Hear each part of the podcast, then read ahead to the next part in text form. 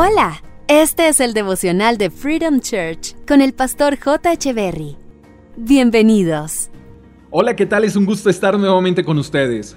Salmos capítulo 127, verso 3 dice, Los hijos son un regalo de Dios, son una recompensa de su parte. Si como padres entendiéramos esto, no pensaríamos que nuestros hijos fueron una equivocación.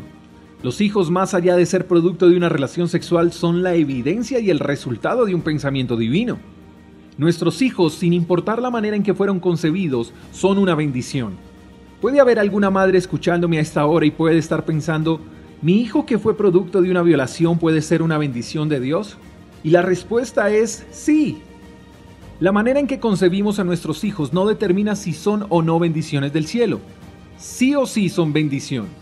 Entonces debes convencerte que sin importar lo que te hayan dicho, no fuiste planeado, que fuiste un error, que nunca debiste haber nacido.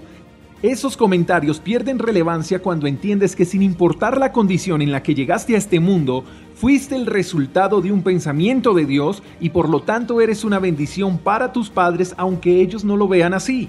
Ahora dice el pasaje que los hijos son un regalo de Dios, una recompensa de su parte. Si tú crees que nadie te ha reconocido tu trabajo, tu esfuerzo, tus sacrificios, déjame decirte que Dios sí.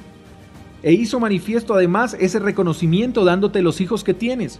Si crees que no has recibido bendiciones de parte del cielo, te invito a que mires a tus hijos y te des cuenta que tus hijos son un regalo de Dios y son una recompensa de su parte. J, eso suena muy lindo, pero ¿cómo logro ver a mi hijo como bendición si es rebelde? Si está sumergido en el alcohol, en las drogas? Bueno, debes mirarlo con los ojos de la fe.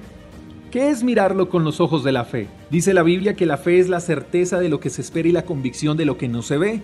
Entonces ver a tus hijos con los ojos de la fe es ver en ellos los hijos aplicados que deseas tener aunque no lo sean. Es ver a ese hijo drogadicto como el estudiante, como el empresario que quieres que sea.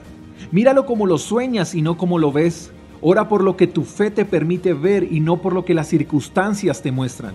Entonces tu oración hará que tus hijos cambien y te bendigan y te honren. Quiero decirte algo más. Tus hijos no están destinados para el fracaso.